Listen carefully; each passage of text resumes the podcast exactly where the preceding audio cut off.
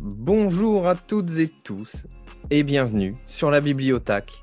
Nouvel épisode, mais nouvel épisode un peu spécial. Vous avez vu, c'est le premier hors série. Et euh, bah, en fait, je m'étais rendu compte que je vous avais pas encore parlé de moi. Je vous parlais beaucoup de manga, mais au final, euh, on ne sait pas beaucoup sur moi. Et pour ce faire, je vais pas parler de moi euh, pendant X temps tout seul. Donc j'ai mon cher ami Baptiste qui me fait le plaisir d'être l'intervieweur aujourd'hui. Bonjour mon petit Baptiste. Bonjour, bonjour, c'est moi, c'est c'est moi qui, qui suis heureux et qui ai le plaisir d'être là et pas l'inverse, voyons. non, un jour tu seras invité quand, quand tu seras euh, un grand mangaka. Ah, quand je serai quelqu'un. bon, en tout cas, merci d'avoir accepté euh, bah, l'invitation. Et puis, y a pas de euh, bah, c'est toi qui vas prendre le, le lead aujourd'hui. Et puis, euh, bah, je vais écouter tes questions, puis je vais y répondre. Eh bah écoute, j'ai essayé de te préparer une petite trame pour que tu puisses un peu expliquer qui tu es à tes auditeurs, mais du coup on va commencer avec une question vraiment des plus basiques, à savoir qui es-tu?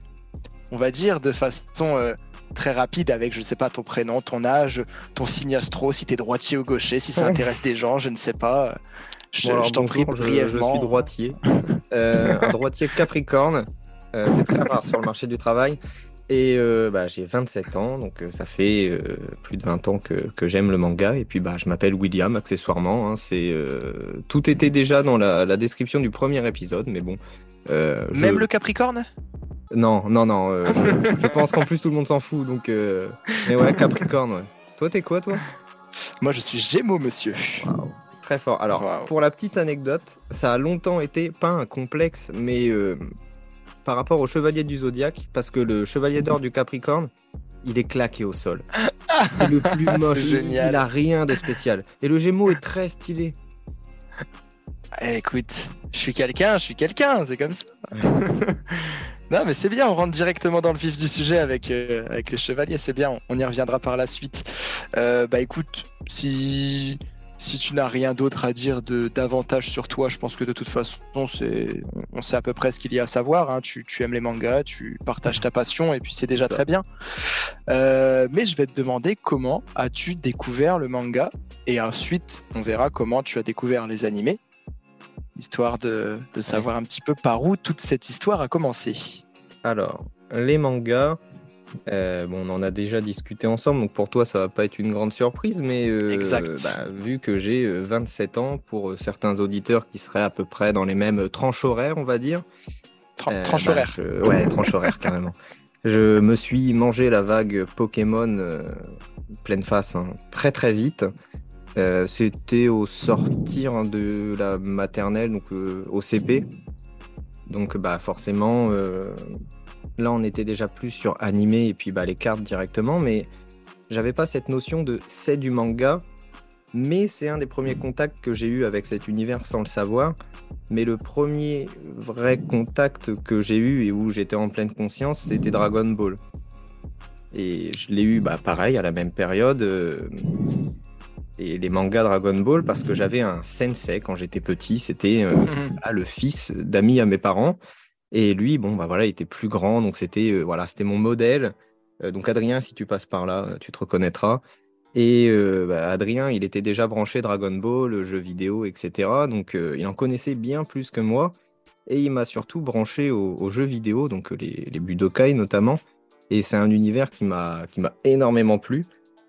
Et donc, bah, j'ai fait mes demandes à mes anniversaires, à Noël, d'avoir les, livres. Et puis, bah, j'ai complété la collection des Dragon Ball très vite.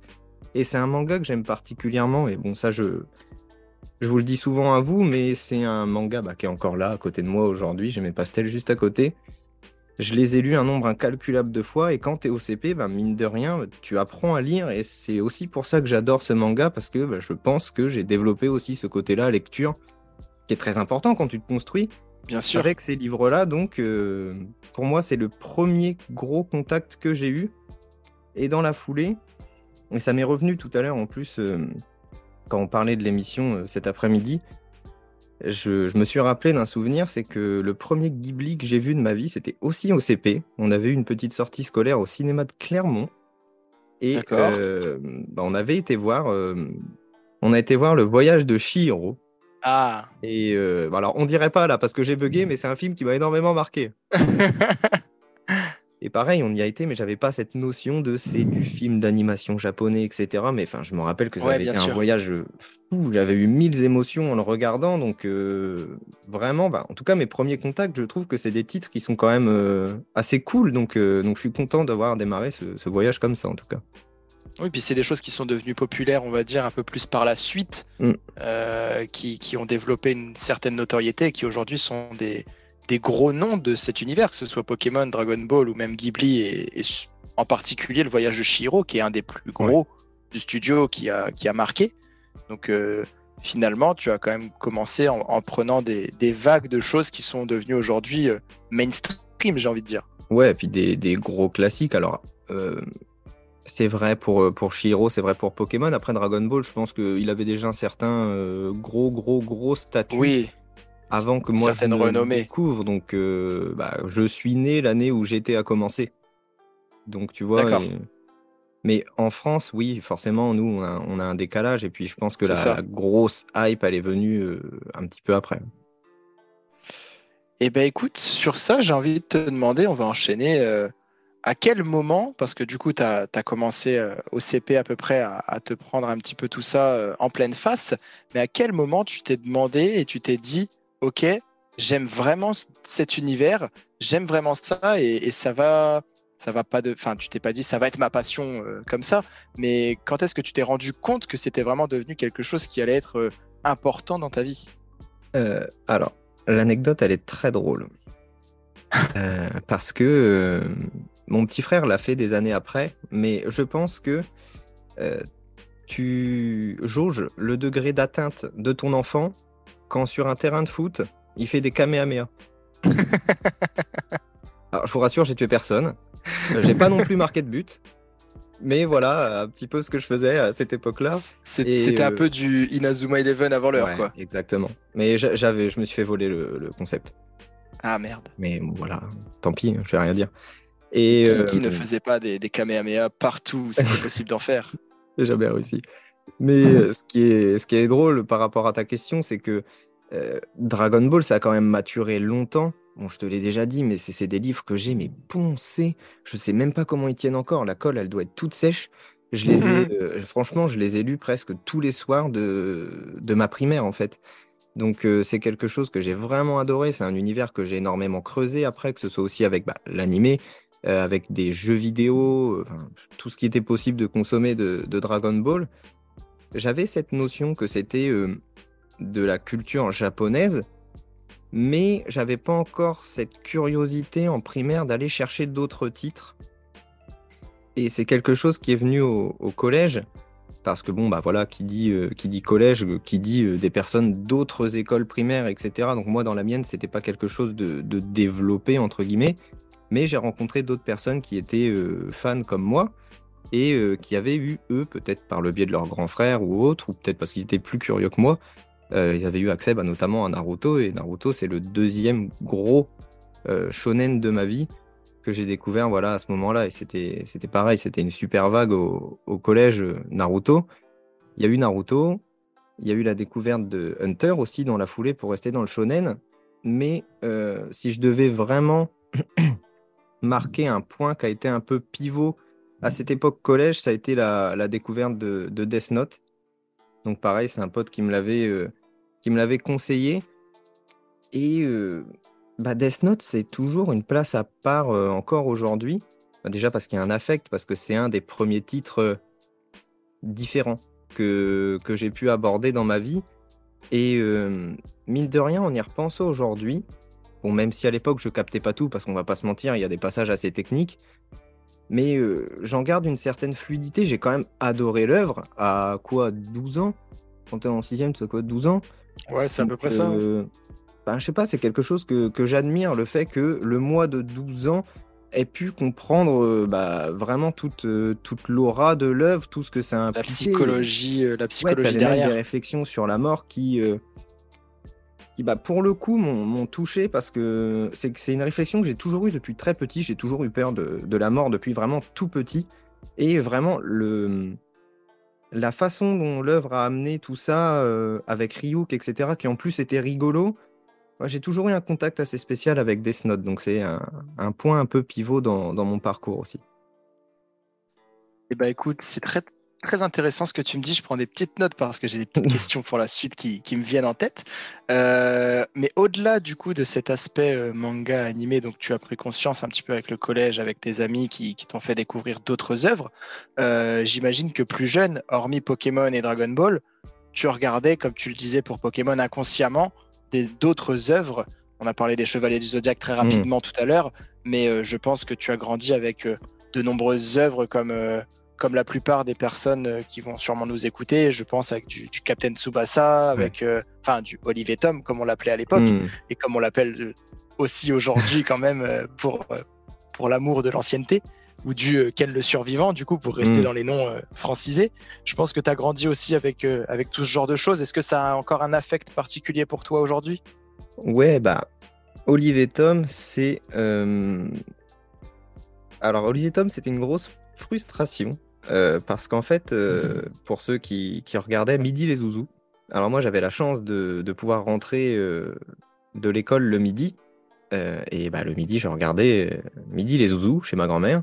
Et bah, le moment où il y avait le générique d'Olivier Tom, c'est le moment où je devais retourner à l'école. Donc franchement, très très très frustrant. frustrant. Mais voilà, j'avais pris le temps Or, euh, ces moments-là du, midi, de, raccrocher les wagons et de rattraper un petit peu quelques épisodes par-ci par-là, je pense que j'en ai jamais vu un derrière l'autre. Mais euh, ah vu que je fais du foot depuis que j'ai 5 euh, ans, j'ai toujours adoré, tu vois, cet univers-là. Encore aujourd'hui, j'adore le foot aussi. Donc, ouais, c'est une œuvre spéciale parce que, bah, à proprement parler, ou en tout cas, j'étais assez ignorant à ce niveau-là, il n'y avait que ça en manga plus foot. Donc, c'est quelque chose que, moi j'adorais particulièrement. Et même, tu vois, bizarrement, c'est aussi euh, un des rares mangas, et encore une fois, j'avais pas cette notion de manga à l'époque, avec lequel je, parlais bah, notamment au foot dans les vestiaires. Voilà, on faisait tous la frappe de la feuille morte alors qu'on était tous claqués, tu vois. Mais euh, voilà, il y, avait tout ce genre de choses. Il y avait aussi bien sûr les, Chevaliers du Zodiaque que j'ai découvert euh, dans la foulée de entre, entre Dragon Ball et, et Naruto, toujours par le, biais de mon fameux sensei, qui avait un, superbe fond d'écran, les Chevaliers du Zodiaque. Donc euh, voilà, je lui ai posé des questions et c'est aussi comme ça que j'ai découvert l'œuvre. D'accord. Et, donc, euh, ouais, globalement, c'est un petit peu ça qui, a bercé ton enfance. Ouais, il y a ça. Après, j'en oublie forcément. Bah, après, comme tous euh, les gens de mon époque, j'ai aussi pris la vague Digimon. Ouais, moi aussi, je me rappelle. Euh, Digimon, elle était, elle était cool aussi parce que je pense qu'on a tous un peu fait l'amalgame de ça se trouve, c'est un peu le même univers que Pokémon. On était tous paumés là-dedans, mais on était abreuvés de tous ces petits monstres et puis bah franchement, on, kiffait quoi. C'est clair.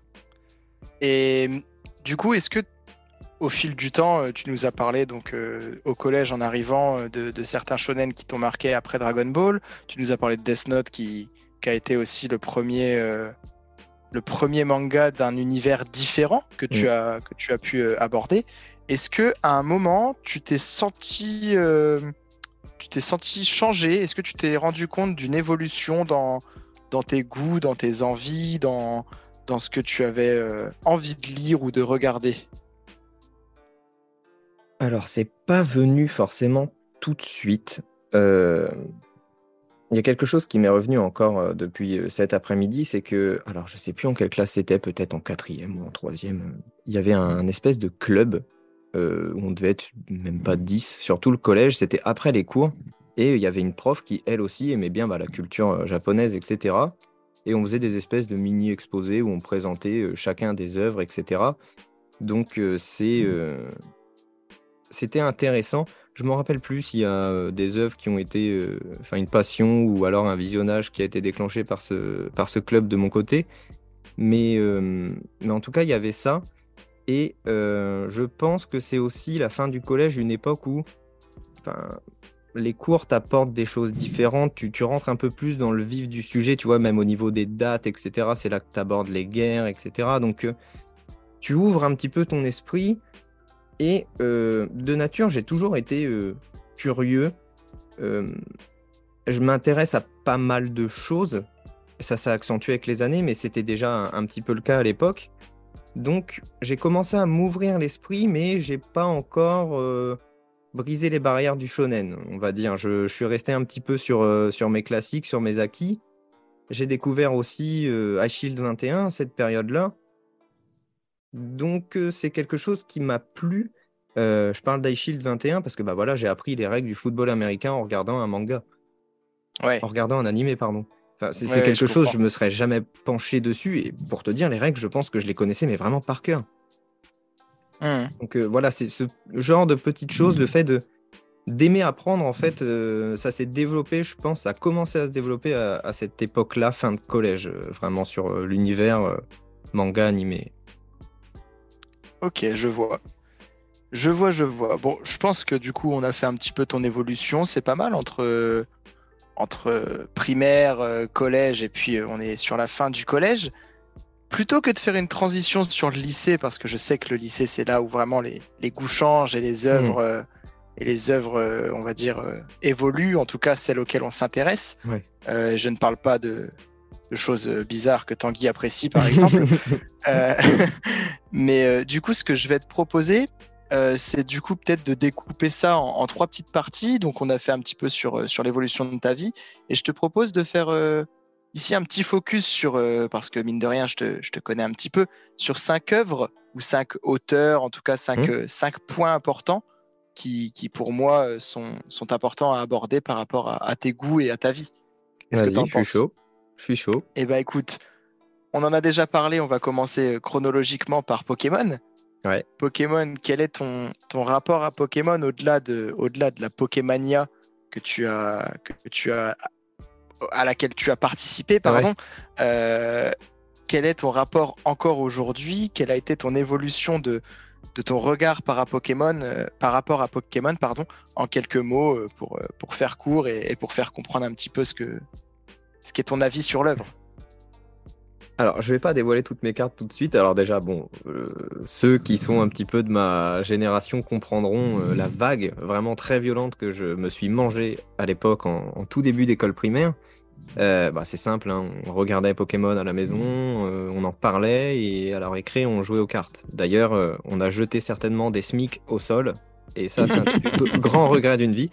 Mais bon, ça c'est une cailloux, autre histoire. Des cailloux sur des SMIC sûrement. Arrête, arrête. tu vois, là il y, a, une fée qui meurt en moi quand tu dis ça. Et bah, après Pokémon, ça, a toujours été une continuité parce que aussi la chance que j'ai eue, c'est que bah, j'ai un, un, petit frère qui a 4 ans et demi de moins que moi.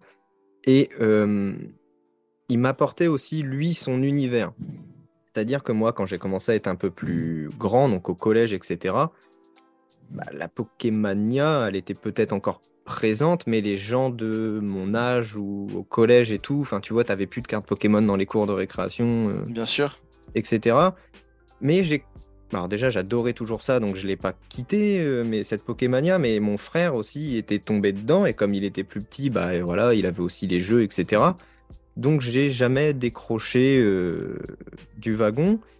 J'ai eu un petit coup de désintérêt, on va dire, euh, à l'approche du, lycée, aussi parce que j'étais en section foot, donc vraiment j'étais à fond dans cette passion-là.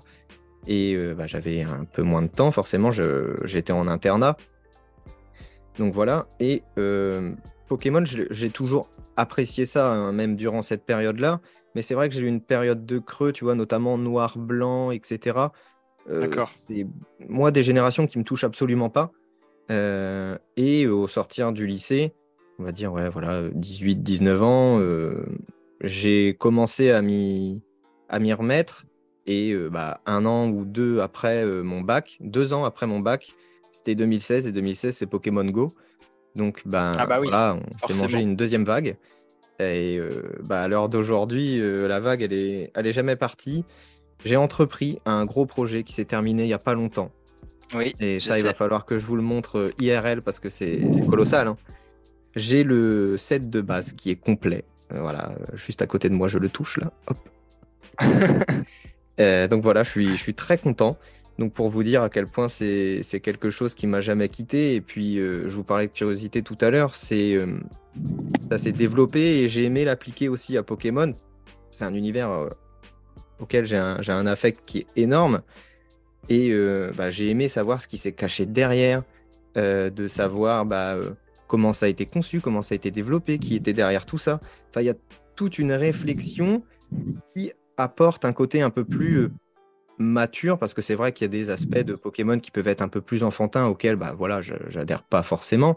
Mais euh, il y, a, y, a, aussi tout un côté euh, plus, plus stratégique aussi, hein, parce que Pokémon, c'est la licence la plus prolifique du monde, si je dis pas de bêtises. Donc, c'est un mastodonte et c'est hyper intéressant à, à, analyser, à comprendre.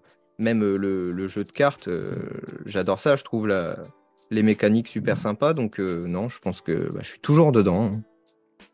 Ça ne t'a pas quitté. Non, et toi non plus. Et moi non plus, bien sûr. Mais ici, ce n'est pas le sujet, monsieur. Parce que Écarlate, Écarlate, 400 sur 400 au Pokédex. Eh ben, je crois que j'ai abandonné à 394 ou quelque chose comme ça. La prochaine fois, alors euh, n'hésitez pas à commenter pour trouver un intervieweur de meilleure qualité la prochaine fois. non, tu pourrais pas faire mieux. C'est vrai. On, va enchaîner sur le deuxième gros nom dont on a déjà parlé. Ensuite, on va parler de nouveautés, hein, bien sûr. Mais c'est Dragon Ball, forcément. Hmm. Donc, tu en as déjà pas mal parlé avec l'édition Pastel, avec euh, l'animé aussi. Euh, il me semble qu'on l'a évoqué, mais je, me, mélange peut-être un petit peu entre nos discussions perso et, et, et l'interview. Mais euh, aujourd'hui, Dragon Ball, la suite, Dragon Ball Super, les Dragon Ball GT, tout ce qui est à côté, produits dérivés, etc. Qu'est-ce qu'il en est pour toi euh, à ce niveau-là euh, Comment Dragon Ball réussit encore à te toucher Est-ce que Dragon Ball te touche encore aujourd'hui Financièrement, oui. Hein. je me doute. Donc, euh, je t'invite à, nous expliquer tout ça. Alors oui, Dragon Ball, bah, ça a été mon vrai grand premier amour manga, on va dire. Et bah, après, on est suivi la découverte de, de l'animé parce que j'ai voulu creuser. Hein. Je rappelle que le tout premier contact que j'ai eu avec cette licence-là et cet univers, ça a été euh, via euh, Budokai, euh, donc sur PS2. Et bah, j'ai tout de suite, comme je vous l'ai dit, accroché à l'univers. Donc forcément, après, j'ai creusé. Voilà, il y a de l'animé, voilà, il y a ceci, voilà, il y a cela. Et un des tout premiers contacts que j'ai eu aussi avec cet univers, ça a été le, le film avec Janemba. Donc là, tu vois, on avait mis les petits plats dans les grands pour m'introduire dans l'univers. Vraiment, j'ai vu limite ce qu'il y avait de mieux euh, en termes de film. C'est toujours, je pense, mon préféré. Hein. Euh, on en a déjà discuté aussi, ça, il n'y a pas longtemps. Mais vraiment, euh, ouais, j'ai commencé fort. Et bah, ça a tellement été fort que je suis toujours aussi fan. Bah, pour te dire, là, bah, je t'avais déjà montré, mais il y a quoi? Il y a un mois ou deux, je suis tombé sur Neko Majin en magasin, je l'ai acheté direct. Ouais, donc tout ce qui touche à mm. Dragon Ball, j'imagine que Sandland, là, tu as, envie de le voir au cinéma ouais, Franchement, je suis, je suis, très curieux parce qu'il y a cette vibe euh, Toriyama un peu à râler, un peu Dragon Ball euh, Kid Goku et. Un peu comique. Ouais, ça, ça manque un petit peu. C'est vrai que j'ai moins d'affect aujourd'hui pour Dragon Ball Super, mais pourtant, quand le tome sort, je vais l'acheter. Généralement, Day One, on va pas se mentir. Et quand je rentre chez moi, je suis trop content. Je sais que je, même si ça va pas être de la grande littérature, si ça va pas être le meilleur truc Dragon Ball que je vais lire de ma vie, bah je sais que je vais quand même passer un bon moment. Donc, euh, donc à chaque fois, c'est un plaisir, et encore aujourd'hui. Tu es quand même 20 ans après euh, où euh, tu rentrais de la primaire et puis tu lisais ton tome pastel, et aujourd'hui, c'est tu rentres du boulot ou, de n'importe où et tu as, as, ton tome qui t'attend aussi de temps en temps.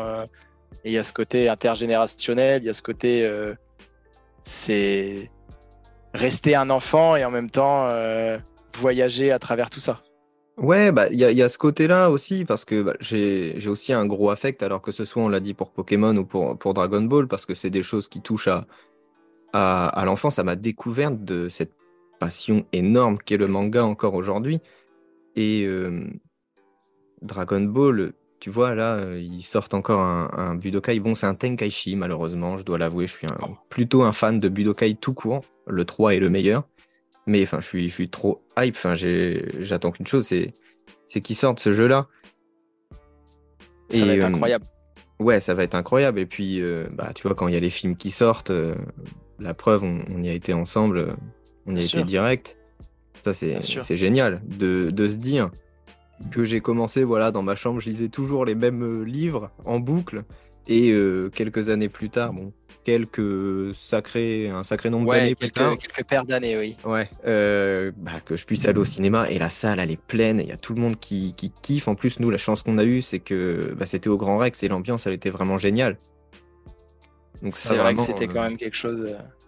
C'est quand même mémorable dès qu'il y, y, a quelque chose de Dragon Ball aujourd'hui. On le voit aussi avec les concerts. Euh, hmm. euh, bon, je vais pas en parler, ça va te rappeler des mauvais souvenirs, mais de ne pas avoir pu aller voir le concert. Euh, mais mais c'est vrai qu'aujourd'hui, tout, ce qui, tout ce qui touche à Dragon Ball, c'est au-delà d'être une énorme source financière, tout comme Pokémon, hmm. c'est quand même quelque chose qui aujourd'hui nous, nous apporte quelque chose personnellement une satisfaction et, un, bonheur euh, presque inexplicable, mais c'est notre enfance qui, continue à vivre euh, à travers ça. Bah, puis il y a une grosse euh, vibe, mais hyper positive.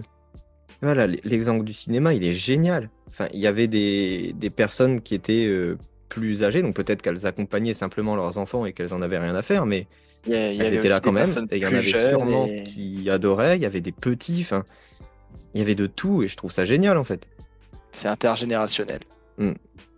C'est magnifique. Écoute, on va enchaîner sur un, troisième thème. Euh, un thème dont tu as déjà parlé euh, en podcast, évidemment.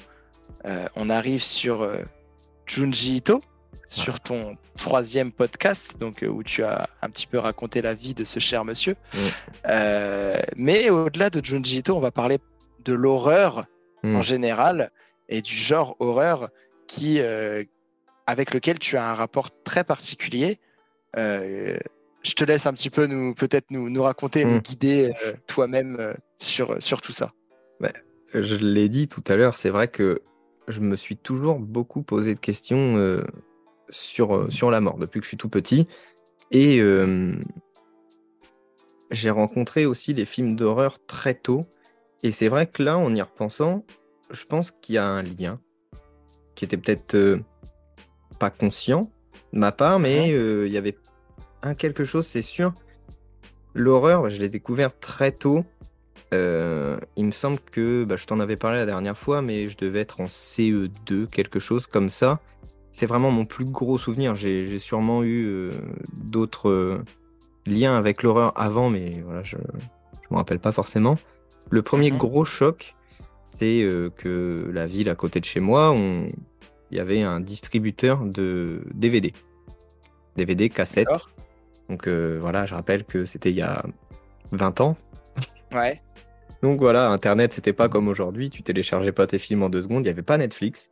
Et donc, il y avait une espèce de petite borne, comme un distributeur à pizza aujourd'hui. Mais voilà, tu avais un écran et tu sélectionnais le titre que tu voulais regarder. Si quelqu'un l'avait loué avant toi, bah, tu pouvais pas le prendre, il était plus là forcément. Euh, bah, mon père défilait un petit peu pour voir ce qui se passait.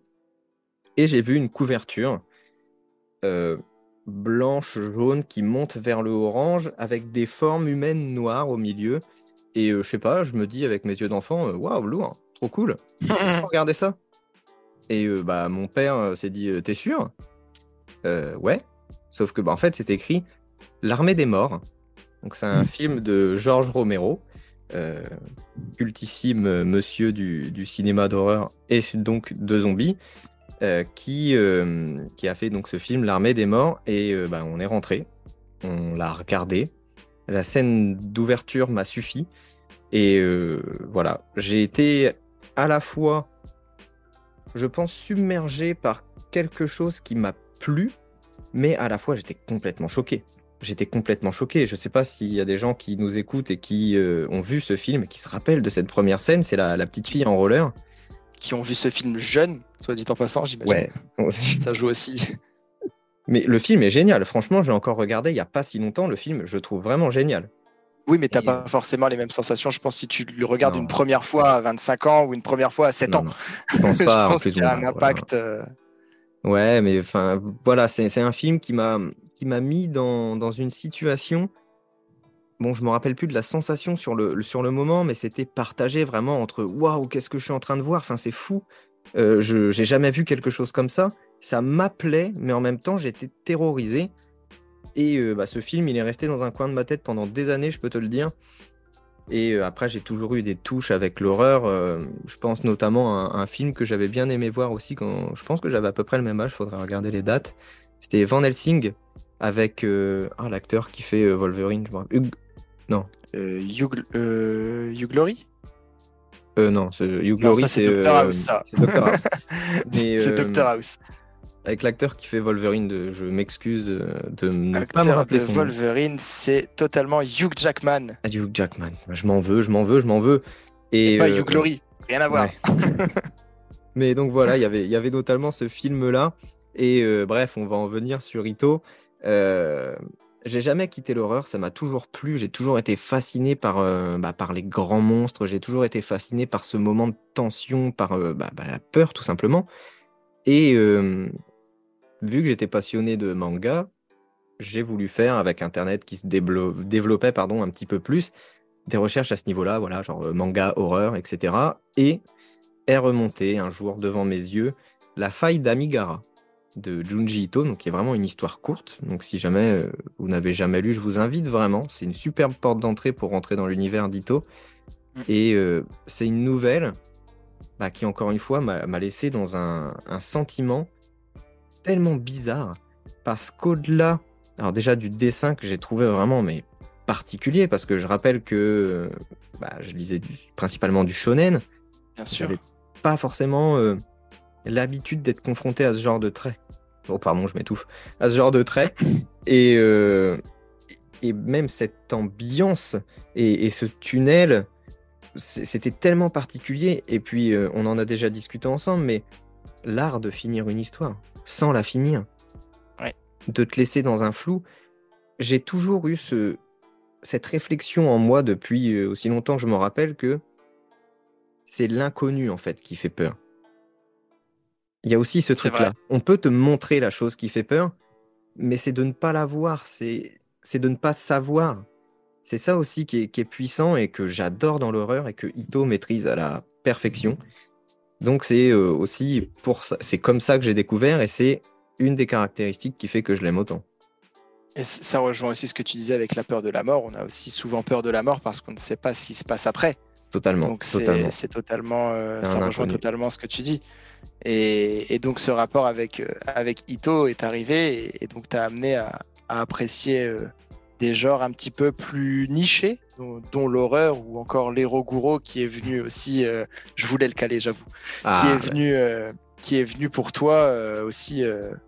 je pense un peu après, j'imagine. plus tard, quand même, plus tard. et tant mieux d'ailleurs parce que je pense que j'étais pas prêt déjà mm. à voir ce genre de choses. Ce qui est normal hein, pour, pour un enfant ou même un jeune ado, je ne conseille pas du tout. D'ailleurs, ils n'ont pas le droit. Et euh, j'étais pas prêt à. Euh, j'avais pas le bagage non plus culturel pour apprécier ce genre d'œuvre. Parce que, ben voilà, on parle d'Eroguro, je vais forcément parler de Suehiro Maruo, qui est mon auteur préféré du genre.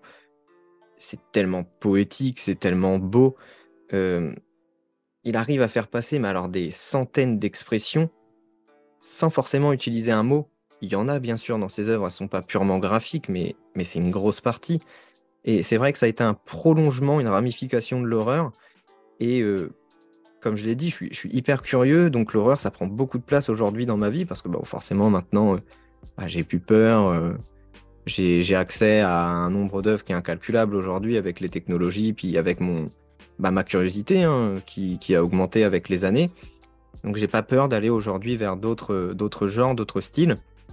Et bah, l'horreur aujourd'hui, je ne vais pas dire qu'elle est totale parce qu'on en découvre tout le temps, mais euh, j'en adore toutes les facettes. Ok. Et, eh ben, euh, bah, un gars comme Ito, il en touche à toutes les facettes. touche à toutes les facettes, euh, c'est clair.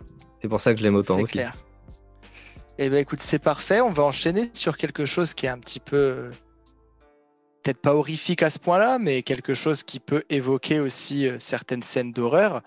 Et on va arriver donc sur le quatrième point qui concerne une œuvre qui, qui t'est chère. On va parler de Berserk.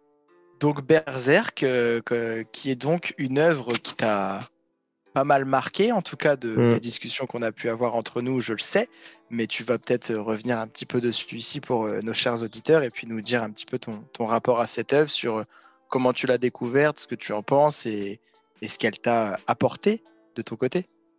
Alors déjà, Berserk, euh, c'est une œuvre que j'ai découverte un peu plus tard euh, dans mon chemin et euh, j'en suis très content. J'en suis très content parce que c'est une œuvre que j'aurais pas appréciée à sa juste valeur, je pense. J'étais pas assez armé, que ce soit en, en culture manga ou même générale, pour apprécier l'œuvre dans sa globalité. Et euh, je suis très content vraiment de l'avoir découverte à peu près ouais, à la vingtaine. Vous savez pas, vous, ce qui est en train de se passer. Mais Baptiste est une personne horrible. Parce que moi, je vous réponds. Et lui, il est parti chercher sa figurine euh, Guts en armure de berserker et il me nargue avec. C'est vraiment pas mon genre. Non, vraiment pas. Et donc, euh, ouais, Berserk, j'ai découvert un, peu plus tard, on va dire.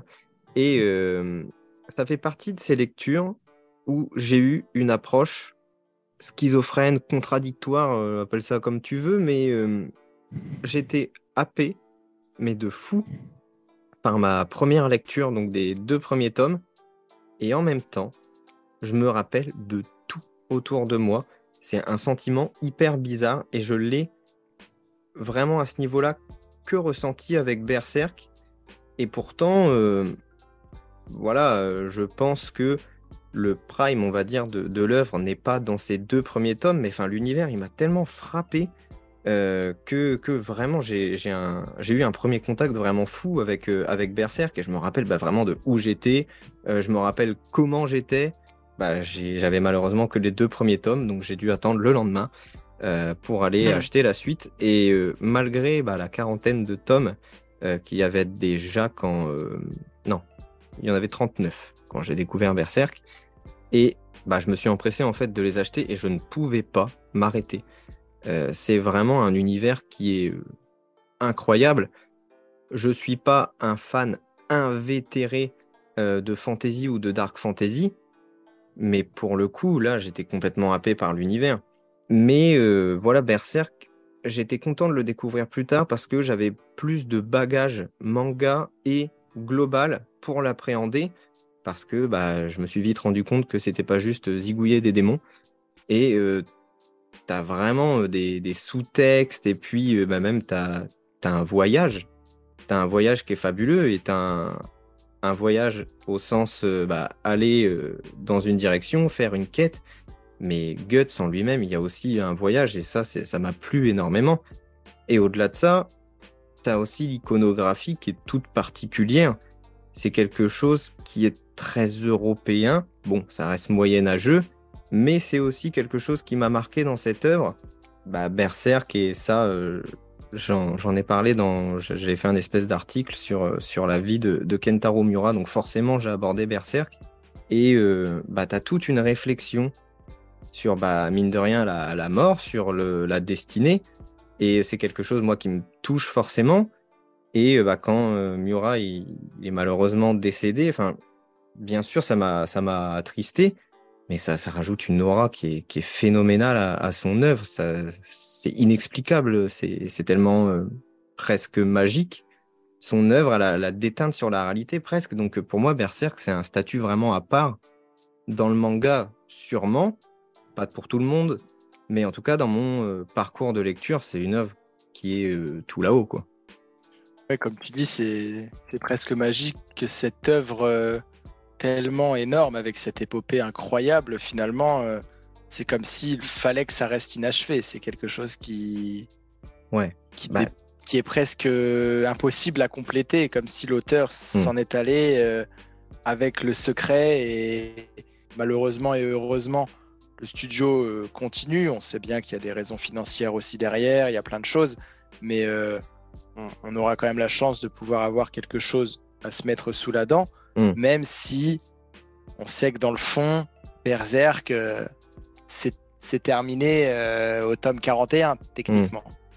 Hmm. c'est vrai que tu as raison, je ne l'ai pas abordé, mais le, fait que ça reste sur de, l'inachevé, parce que pour moi, voilà, même si Kojimori, c'est le meilleur pote de Miura, même si euh, il aurait encore en tête tout ce qu'il s'était dit, Miura, c'était Miura, c'était son œuvre. sûr. Et je suis intimement convaincu que Berserk l'a affaibli à petit feu Miura parce qu'il il y a mis toute son âme dedans et ça se ressentait.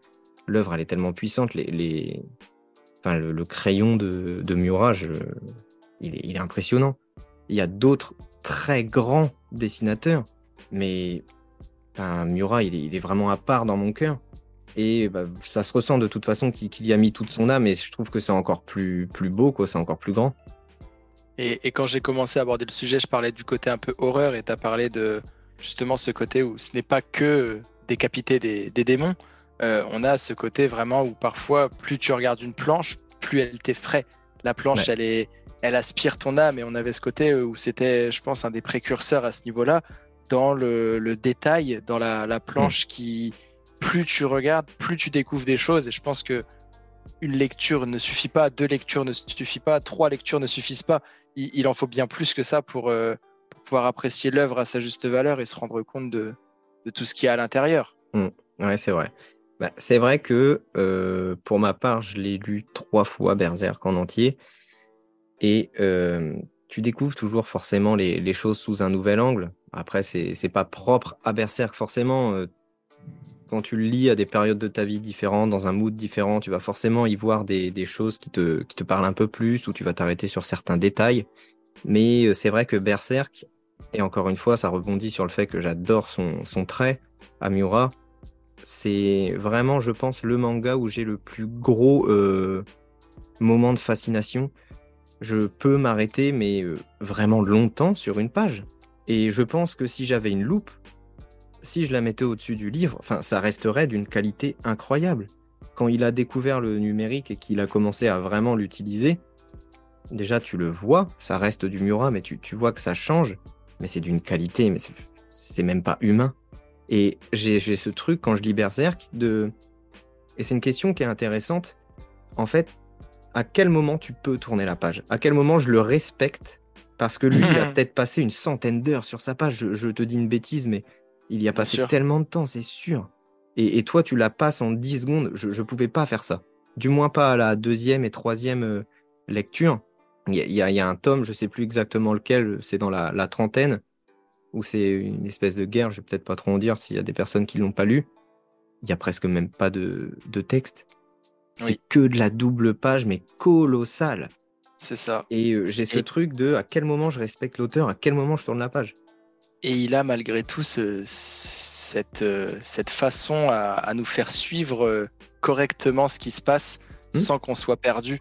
Euh, à la manière, tu vois, d'un Toriyama qui va guider un petit peu tes yeux d'une case à une autre en fonction des mouvements, etc. Hmm, hmm. Ici, Miura, il va vraiment avoir ce côté où, sur une seule planche, tu as le mouvement de A à Z, en fait. C'est vraiment deux salles, deux ambiances où l'un va faire plusieurs cases pour créer le mouvement et l'autre va réussir à créer le mouvement dans une seule case qui, paraît presque animé finalement. Ouais, ouais, c'est un truc de fou. Bah, c'est Murat qui a inventé la VR. Euh.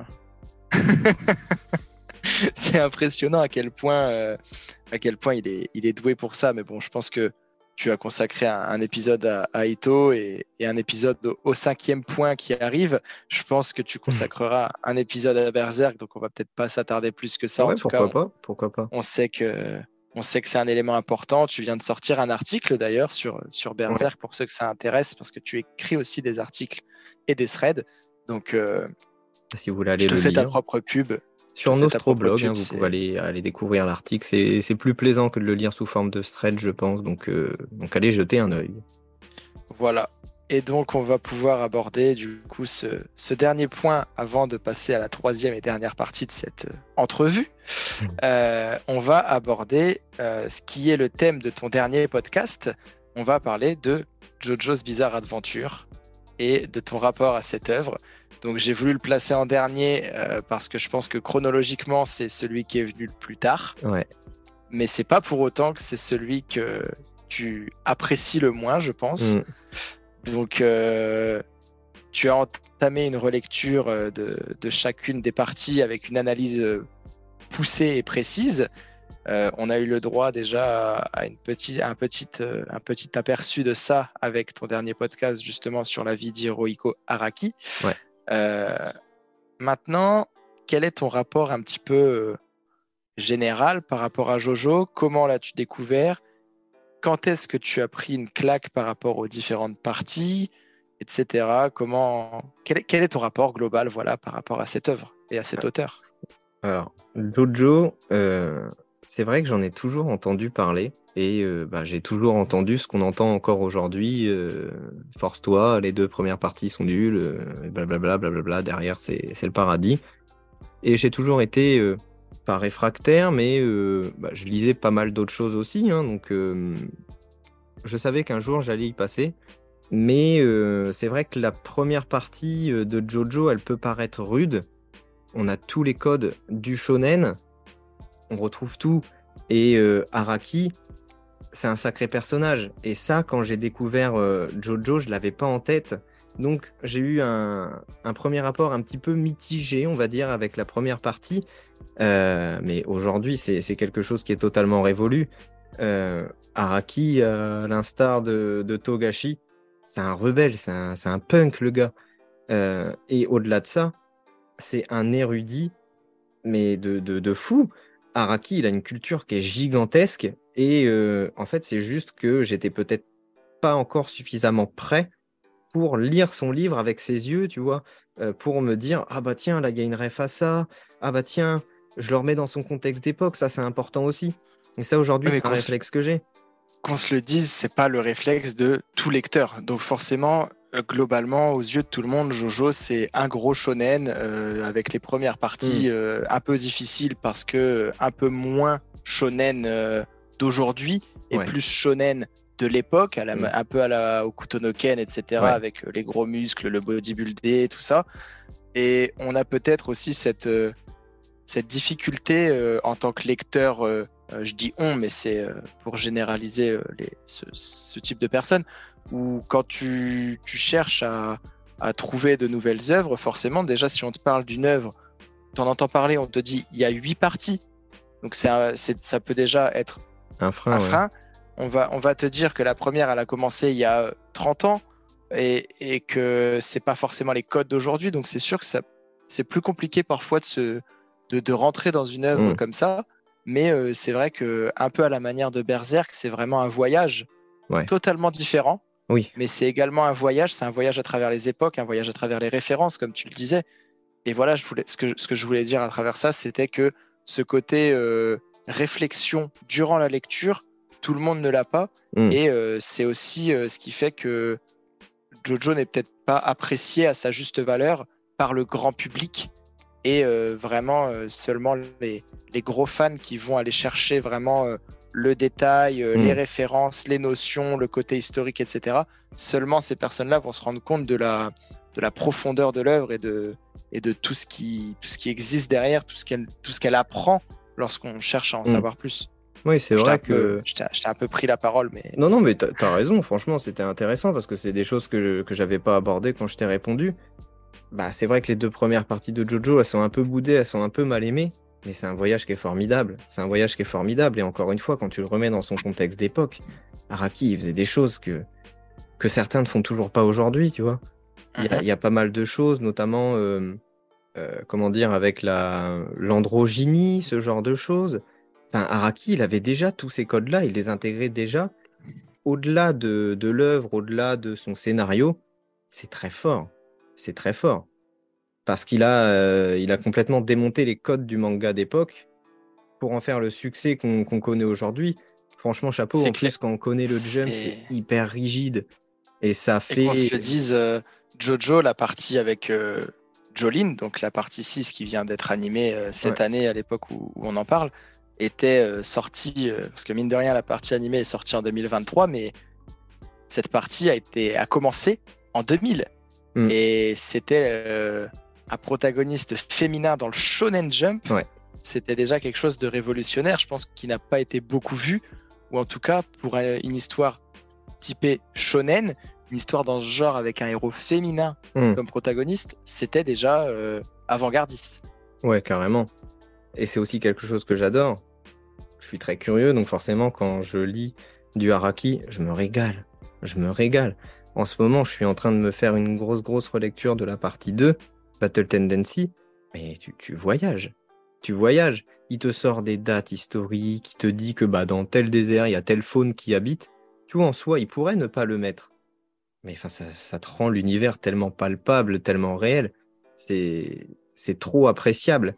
Et euh, puisque c'était ta question de base, c'est vrai que euh, je me suis pris une très grosse claque.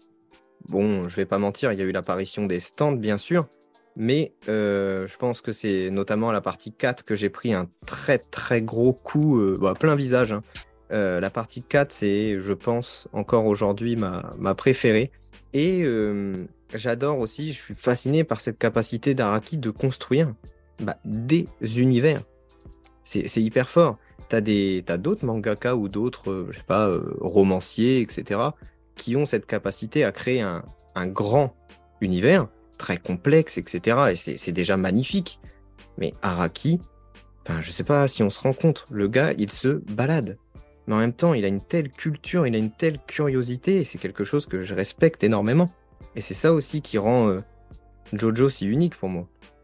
Tu l'as dit que ce soit de façon au niveau de ses connaissances, au quand tu parlais de la faune, mais c'est également vrai pour euh, la mode, la musique, le cinéma, pour euh, mm, mm, mm. énormément de domaines euh, culturels dans lesquels il est, il est vraiment très connaisseur. Et même au-delà de la culture, il, même pour tout ce qui est, tout ce qui est physique ou, ou, mathématiques, ce genre de choses, c'est vraiment des, des, choses, on ne sait pas si c'est des choses qu'il sait ou des choses qu'il va chercher à savoir pour en parler, mais en tout cas, euh, il a ce côté où euh, l'information est, vérifiée et l'information est maîtrisée. En fait, c'est pas simplement. Euh, on peut faire, je sais qu'on en avait parlé déjà ensemble, le parallèle un peu avec Dr Stone, hmm. où il y a énormément de choses au niveau scientifique qui sont abordées, mais là où Jojo est très fort, c'est que tu t'en rends presque pas compte. C'est clair. Là, là où Dr Stone a ce côté où où parfois tu, lâches un peu et tu te dis waouh, c'est très complexe, là mm, mm, mm. j'ai du mal. Euh, Jojo à ce côté où il, va t'évoquer des choses euh, qui, qui sont mais, mais d'une simplicité absolue quand tu, quand tu le lis et qu'en fait c'est d'une complexité euh, bah totale quand tu l'approfondis. C'est dingue, c'est dingue cette maîtrise de cette maîtrise du tout en fait de sa part. C'est maîtrisé et puis c'est fluide parce que comme tu le dis, des fois tu, tu le vois même pas passer. Et Araki a cette faculté vraiment. Alors, déjà, aucun affrontement se ressemble. C'est vrai. À chaque fois, tu te sers de ton environnement. C'est des choses que tu ne vois jamais venir en plus. Tu ne vois jamais venir comment un combat va se, va se terminer. C'est fou. Et, euh, tu l'as dit, des fois, il y a une surabondance d'informations, peut-être, mais c'est tellement maîtrisé, c'est tellement bien amené, c'est tellement cohérent que bah, c'est magnifique. Alors je sais que malgré toute cette cohérence et toute cette maîtrise, il y a une chose que tu, que tu n'apprécies pas forcément ou, alors euh, plutôt que qui a peut-être mal été amené de sa part à tes yeux. Euh, c'est dans la partie 5, mais voilà, on en, on en parlera, je pense, enfin tu en parleras, je pense, euh, lorsque tu consacreras un article ou, un épisode à, cette partie. Mais ça ne sera, je pense, pas pour tout de suite. Et je pense que si on commence à s'attarder sur toutes les parties euh, une par une, on n'a pas oh, bah fini cet épisode. Hein. Donc je pense qu'on a globalement fait le tour de, des œuvres euh, et des points importants te concernant. On aurait pu parler de, de nombreuses œuvres, on aurait pu parler de, de Inoue, on aurait pu parler de, de un peu plus profondément d'Hunter x Hunter et de, et de Togashi ou encore de d'œuvres plus récentes à travers Dan Dadan ou, ou encore euh, Jujutsu Kaisen qui je sais sont des noms qui, qui te plaisent ah même des Demon Slayer quand il y, a, hein, quand il y a un peu d'horreur qui traîne euh. c'est pour ça voilà de, je sais que Dan Dadan, Demon Slayer, Jujutsu sont des choses qui, qui t'attirent et qui te plaisent particulièrement. Mais je sais que tu as aussi une attache particulière à, des œuvres comme Irayasumi ou encore mm. euh, ou encore euh, Sakamoto Days, un peu plus tranche de vie, euh, un peu plus classique parfois. Mais euh, voilà, je pense que ça fera l'objet d'autres épisodes, d'autres hors-séries, d'autres débats. Et, hmm. je pense qu'on peut passer à la troisième partie. Cette troisième partie que, que tu m'as conseillé de faire et que du coup j'ai un petit peu travaillé ressemble un ah, petit peu au, Fast and Curious de, de Combini, un peu en tout genre. Alors il y a des questions il y a des questions manga, il y a des questions un peu plus pop culture, des questions qui n'ont rien à voir. Euh, franchement, régale-moi. L'idée, c'est d'apprendre à te connaître un petit peu plus. Donc, je vais commencer par les mangas et puis ensuite, on va un peu euh, dériver petit à petit sur, euh, sur des choses un peu plus larges. Je vais commencer sur Bulbizarre, Salamèche, Carapuce. L'idée, c'est de pas développer. L'idée, c'est vraiment, tu réponds et on enchaîne. Et Euh, quelques ça la mots, mèche euh, parce que c'est la première carte que j'ai eu de ma vie. ok. Ton Pokémon préféré all time Le pote, le Pokémon of all time. Ouah, le pote. Euh, le Pote. euh, pff, allez, je Ton meilleur tremble. pote. Ectoplasma, ectoplasma. Ok. Euh, ton manga New Gen préféré Quand je dis New Gen, ça peut être euh, du, du- je sais pas, Shingeki no Kyojin, on, on peut le compter, tu vois, dans ce qui est un petit peu récent par rapport à ce qui est ancien, tu vois un peu niveau période, ce que je veux dire. Bah écoute, dans je vais être choses. joueur. Je vais être joueur et je vais, je vais prendre le récent au pied de la lettre et je vais te dire Dan Dadan. ça marche. Et du coup, ton manga old school préféré, sans forcément euh, partir sur les, des Dragon Ball ou des, des Berserk ou ce genre de choses, je te demande un manga euh, J'ai, tu j'ai, vois, j'ai. sans, sans partir sur ça. Et encore une fois, je prends le old school au pied de la lettre et je vais te dire Dororo d'Osamu Tezuka.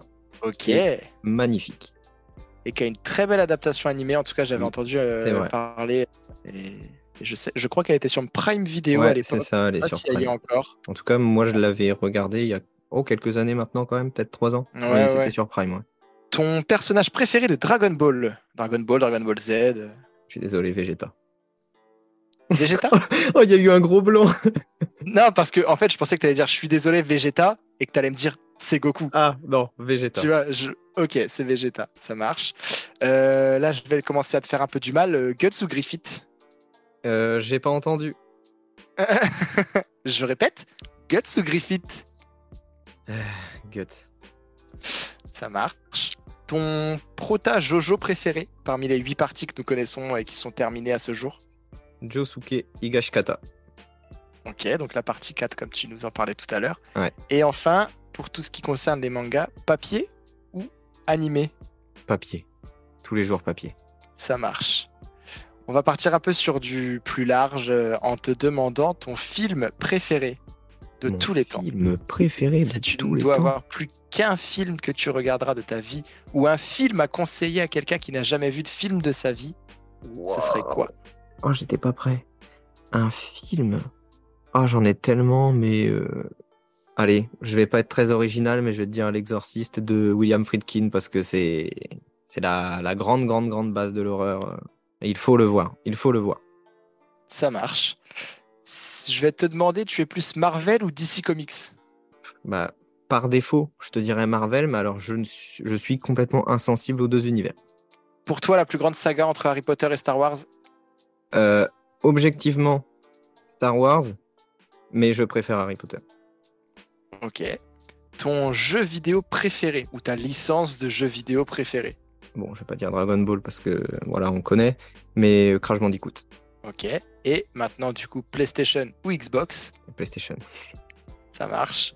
Ton plat préféré, monsieur? Je vais pas être encore une fois très original, mais en vrai, pas de carbo. Mais aujourd'hui, je peux plus trop en manger parce que l'intolérance au lactose, tu connais. Aïe Aïe, aïe, Donc aïe. euh, j'en trouverai un autre euh, d'ici le prochain hors série. Ok, et ben c'est chiant, t'as pré-shot ma question, parce que ma question d'après c'était pas de carbo ou pas de bolo? Bah, pas de bolo du coup. Ça n'a aucun sens. Tu es plus sucré ou salé? Euh, salé. Et t'es plus je cuisine ou je commande? Oh, je cuisine, j'aime bien. Ok. Ah, on est face à un cuisinier. Ok, ok, sympa. Ta chanson préférée? Ma chanson préférée, Celle que tu l'entends, tu frissonnes, elle te, elle te fait vibrer, celle qui te marque. je vais dire euh, Garrett's Revenge de XXX Temptation. Ok. Ton chanteur préféré? XXX. Ok. Ton animal préféré?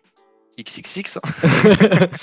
Mon animal préféré, euh, c'est-à-dire euh, créature comprise ou animal euh, vraiment euh, dans la vie de tous les jours? Créature, tout, tout. Ça peut être un dragon, une licorne, ton, l'animal euh, vrai ou faux. ou Mon mystique. animal ou- préféré? Hmm, Non, je vais dire euh, très euh, positivement un, un Shiba. euh, un Shiba, j'ai toujours adoré. Mais euh, par respect pour mon chien, je vais dire un, un croisé berger allemand, berger australien. Donc je te demande pas si tu es plus team chien ou team chat.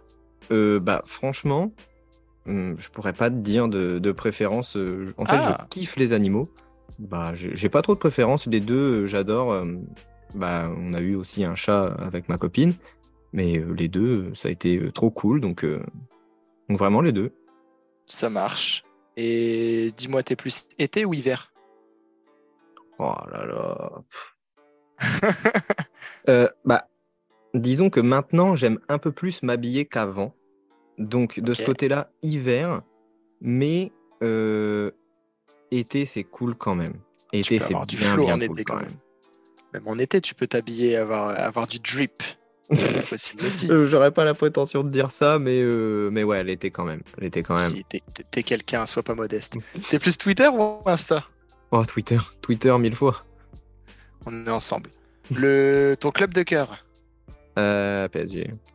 PSG. Et dans la Euh, famille, on vient du FC Porto, donc euh, je suis obligé de le mentionner. Ok. Euh, T'as plus tendance à voir le verre à moitié plat ou à moitié vide? Euh, Comme tu peux le voir, je le vois à moitié tout court. J'hésite. Je le vois. Mais voilà, on va dire. Ouais, je le vois, c'est déjà pas mal. Mais ouais, je vais dire à moitié plein quand même. Ok. CR7 ou Messi? Ouais, c'est R7, c'est R7. Ok. Euh, il me reste euh, deux questions. Ton métier de rêve Bon, après, je vois ça de l'extérieur, mais comédien de doublage, je, je pense que ce serait un kiff énorme. et enfin la dernière question. Est-ce que t'es prêt? Vas-y. Brice ou Tanguy? Ah, je suis mort. Euh, Brice ou Pour- Tanguy? alors, pour information, Brice et Tanguy, donc du coup, sont deux amis à nous.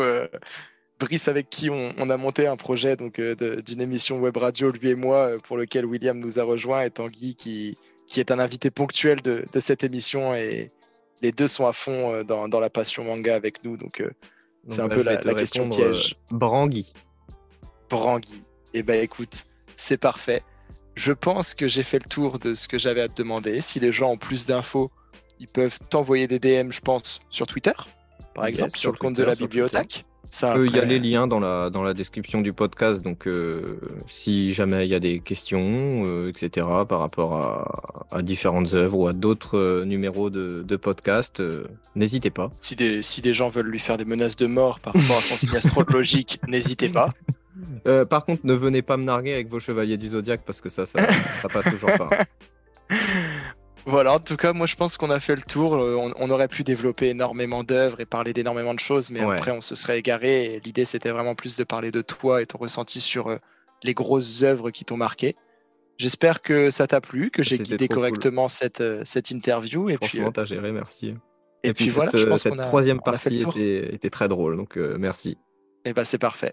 Eh bien, en tout cas, je reprends la main pour cette fin de podcast. J'espère que ça vous aura plu. Euh, de découvrir un petit peu plus qui je suis, de découvrir aussi par la même occasion Baptiste, qui, euh, bah, je pense, reviendra euh, notamment sur, euh, sur d'autres podcasts. J'espère que vous l'avez aimé, hein, parce que c'est pas le cas de tout le monde ici. En tout clair. cas, j'espère que vous avez bien kiffé, et puis ben, on se retrouve le mois prochain. Je spoil un petit peu avec un nouvel invité. Je vous souhaite de vous porter Oh. bien d'ici là. Salut